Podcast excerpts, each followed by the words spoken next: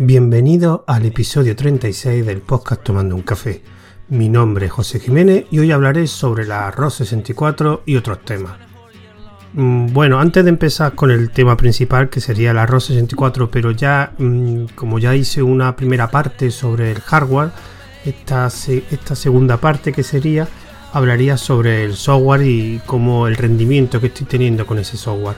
Pero antes vamos a hablar de los otros temas que especificar el título lo primero, hacer un agradecimiento a aquella persona que no sé si es oyente del podcast, que utilizando el enlace que tengo de Digital Ocean, pues hizo un gasto de 25 dólares y a mi Digital Ocean cuando utilizando ese enlace hacen 25 dólares, me ingresan a mí a la cuenta donde, que tengo de Digital Ocean esos 25, bueno, otros 25 dólares.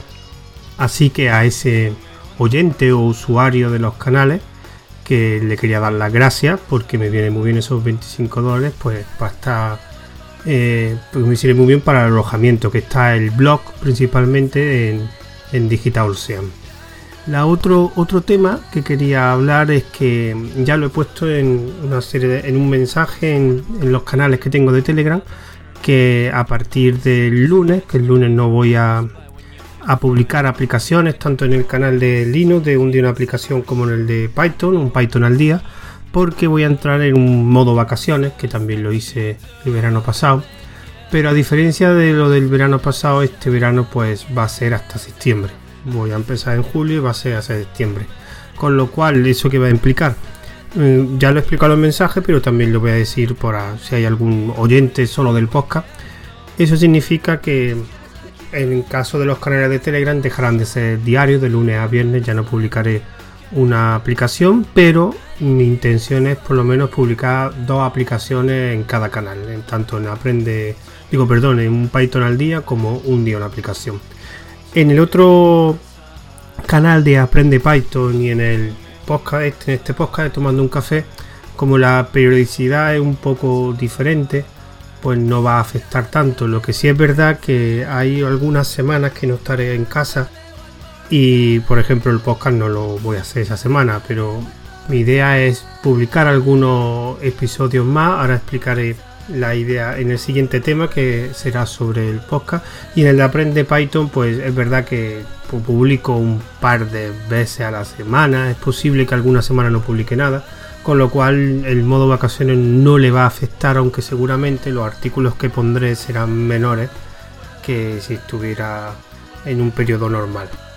En el, podcast, por ejemplo, que he dicho antes que afectará poco, pero afectará algo, tengo varias ideas mm, para posible audio que me gustaría hacerlo aunque estuviera en vacaciones. Una de ellas es que quiero empezar porque he visto que el, audio de alternativa a la Raspberry funcionado relativamente bien. Y me gustaría comenzar una serie de alternativas a la Raspberry. Ya tengo pensado unos cuantos episodios que ya tengo más o menos planificados, que uno de ellos sería sobre alternativas potentes a la Raspberry, cuando digo potentes, bastante potentes, y otra sobre unas placas que he visto que son muy interesantes, de hecho posiblemente una de esas placas me la compre y también, aparte de explicar en esos episodios por las características técnicas, también me gustaría, porque, porque eso me ha pasado a mí, pues que las alternativas a la Raspberry no son fáciles de conseguir, digamos, algunas de ellas cuesta bastante. Pues en las alternativas que diga en estos audios, pues sí me gustaría pues especificar cuánto cuestan y dónde se pueden comprar. Para que así ya tengas pues en esos audios pues una visión completa de esos dispositivos, tanto como el hardware, pero también de la disponibilidad que puedes encontrar de esos dispositivos. Así que dejo esa temática en, otras, otros temas que he comentado antes y ahora voy al asunto principal que es la ROS 64. Ya publiqué un audio anteriormente que hablaba sobre el hardware y en este caso pues quiero hablar sobre el software y el rendimiento que estoy obteniendo en ese software. Ya comenté que el arroz 64 tiene 4 GB y estoy utilizando una memoria MMC. No estoy utilizando la típica tarjeta SD que se utiliza en una Raspberry. Y esa memoria MMC no estoy, o sea, no estoy viendo un, un aumento de velocidad Respecto a la tarjeta, yo creo que sí es un poco más rápida, pero no es una cosa muy exagerada. Lo que sí me estoy dando cuenta en relación con las tarjetas SD es mm, la estabilidad y espero la durabilidad. La estabilidad porque lo digo, porque hace aproximadamente con la, ROS 64 llevo ya creo que más de dos meses.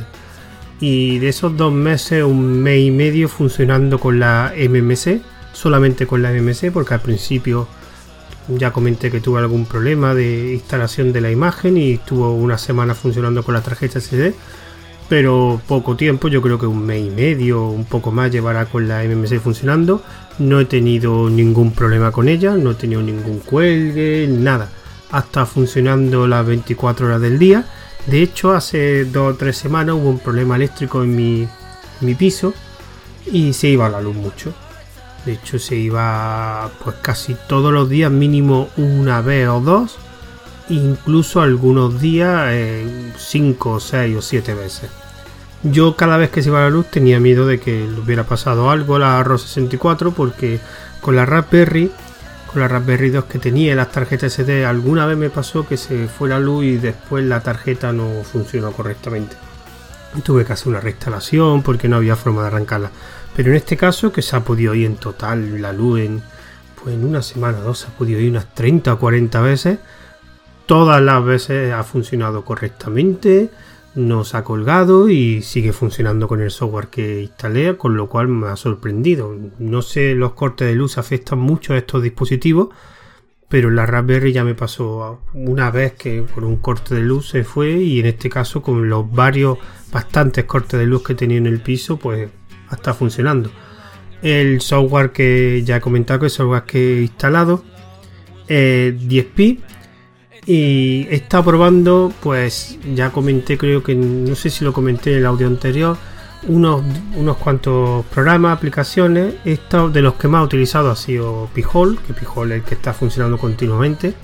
También utilicé Pidio, que es una alternativa a Nextcloud, que estaba bastante bien y la interfaz era bastante agradable y era parecido, pero tenía sus pequeñas diferencias con Nextcloud.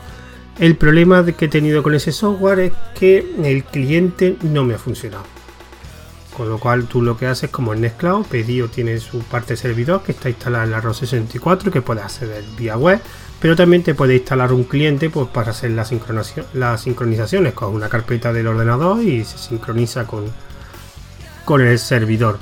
Pues cuando instala el cliente hay una configuración que tienes que hacer y no había forma en cuanto ponía eh, me decía que pusiera la dirección del servidor, que era una dirección localhost, en este caso una dirección IP local. No me la reconocía, no había forma de reconocerla y ya me cansé y, lo dejé. Todavía lo tengo instalado, no lo creo que no lo he borrado, pero el cliente sí no está funcionando. He instalado Nextcloud sin ningún problema. La interfaz tengo que reconocer que va bastante más rápida que en, en la Raspberry 2. La Raspberry 2 cuando tenía que pasar de carpeta o tenía que ir una carpeta con muchos archivos o ir de un apartado a otro de, de Nextcloud iba un poco lento. Iba algunas veces incluso bastante lento. En el cambio se nota que, que tiene un procesador, o sea, no sé si son los 4 GB de RAM o el procesador o directamente la, la red gigabit, pero funciona la interfaz, funciona más, más fluida, bastante más fluida He hecho varias pruebas eh, pasando pequeños lotes de archivos de 100, 200, creo que lo máximo que he pasado ha sido 400 megas. Y aquí sí que tengo que reconocer que en la red gigabit se nota mucho, pero mucho, porque cuando tenía la Raspberry 2 con Nextcloud, que tiene una tarjeta de, red de 100, eh, tardaba mucho pero muchísimo. Y cuando, por ejemplo, cuando tenía que hacer una reinstalación y o, instalaba otra distribución y tenía que instalar Nextcloud, la carpeta evidentemente de Nextcloud Ordenador seguía estando ahí.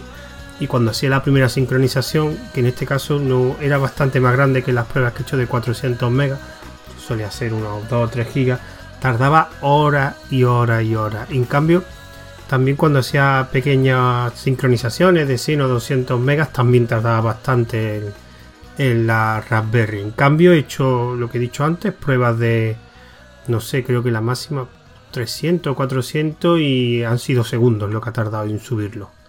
Con lo cual ahí se nota muchísimo la, interfaz gigabit. En otro orden de cosas, eh, instalé también NetData para ver un poquito, el monitorizar la ROS64. NetData es un programa de monitorización que tiene muchísimas opciones y que es bastante vistoso visualmente, muy bonito de ver. Y aparte que tiene muchísimas opciones de, monitorización. Y lo instalé, está disponible en, en 10p y lo instalé y estuve viendo determinadas pues gráficas. Una de ellas fue la de la RAM y la de la RAM, evidentemente los 4 GB se notan mucho. Tengo, lo estoy viendo ahora mismo, tengo aproximadamente uno, un 10%, que aquí pone que son unos, a ver, unos 340, 350 megas eh, utilizados y el resto pues, pues libre. Bueno, eh, pone libre ahora mismo que tengo 2,7 gigas Después pone también una parte que es caché y buffer. Pero bueno, era aproximadamente en, la parte, tiene un monitor visual y un motor de monitor de una gráfica. También, pues la parte más visual pone 10% y de ahí no ha subido. Y realmente tengo Behold, tengo SynSyn, tengo instalado un programa de, de, de, de backup que lo estuve mirando, pero la verdad que no lo he utilizado mucho. Tengo Gitea, Gitea sí, que es un servidor de Git, así como una alternativa así bastante más ligera a GitHub o GitLab. Y Nextcloud y Pijol. No son muchos programas, pero realmente se nota que tiene 4 GB y que el 10%. Respecto a la CPU y la carga, realmente no, no tiene mucha carga. Ahora mismo tiene 0, 0,7% de carga porque aparte de estar funcionando Pijol no funciona otro ahora mismo no estoy utilizando otros ojos Pijol es que está completamente bueno ahora mismo no estoy viendo páginas web con lo cual no, debería estar funcionando. Con lo cual el rendimiento de la CPU muy poco. Nunca lo he visto pasar del 50% y eso ha sido cuando estaba instalando algún programa. Ahora mismo lo tengo en reposo pues está al 3%, 4%. Y la, la parte de los discos realmente también es prácticamente plana, con lo cual mm, se nota que, sobre todo para resumir, se nota la red gigabit, lo estoy notando bastante, los 4 GB de RAM, eso se nota bastante. El procesador, como tampoco le estoy dando mucho trabajo, está bastante reposo. Una de las cosas que estoy configurando en Nextcloud es como una cosa que tenía también la Raspberry, que yo tenía almacenamiento externo, tenía enchufado en la Raspberry un, un pendrive creo que de 64 GB y lo que hacía era configurar en Nextcloud el almacenamiento interno, o sea, montaba una carpeta en ese pendrive y lo que utilizaba esa carpeta de almacenamiento en Nextcloud. Realmente lo que hacía era sincronizar con esa carpeta que tenía en el pendrive. El almacenamiento que estaba en la tarjeta de SD, que es donde estaba instalado Nextcloud, en este caso MMC, pues lo dejaba como casi no lo tocaba. En este caso todavía no, no me ha dado tiempo a configurarlo correctamente, pero al tener un puerto USB 3, me imagino que la Raspberry 2 que yo tenía solo tenía USB 2, me imagino que también se notará la, velocidad cuando quiera copiar o pasar grandes cantidades de archivos a, ese almacenamiento externo que en USB 3 pero no, no lo todo todavía configurado completamente. He hecho los primeros pasos, pero no me ha dado tiempo a configurarlo. Con lo cual, resumiendo, estoy muy contento de la compra de la ROS 64 y ya más adelante, como he comentado antes, estoy viendo otra placa, pero para un uso más particular, que ya lo comentaré en, un futuro audio de alternativa a la Raspberry. Y esta dejarla como funcionamiento, digamos, como le estoy dando, de funcionamiento de ejecución de servicios. Y la otra, la otra, perdón, Raspberry, no la otra placa, pues ya comentaré para qué la quiero utilizar. Así que antes de despedirme de vosotros, pues diré los métodos de contacto. Tengo un email que es tomando un café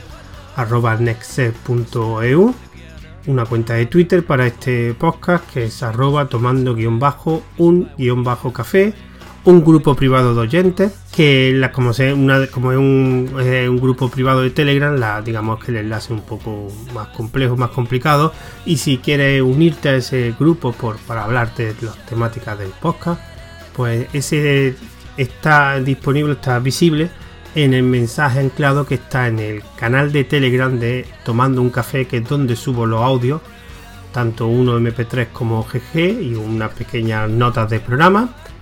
Así que en ese mensaje anclado podéis ver la dirección si, queréis uniros a ese canal privado de oyentes. También lo subiré a los servicios de Anchor FM, de Wozka y de Evox con el nombre de Tomando un Café y también una pequeña reseña, haré un pequeño post en mi blog de ruteando.com. Así que me despido de vosotros hasta el siguiente audio.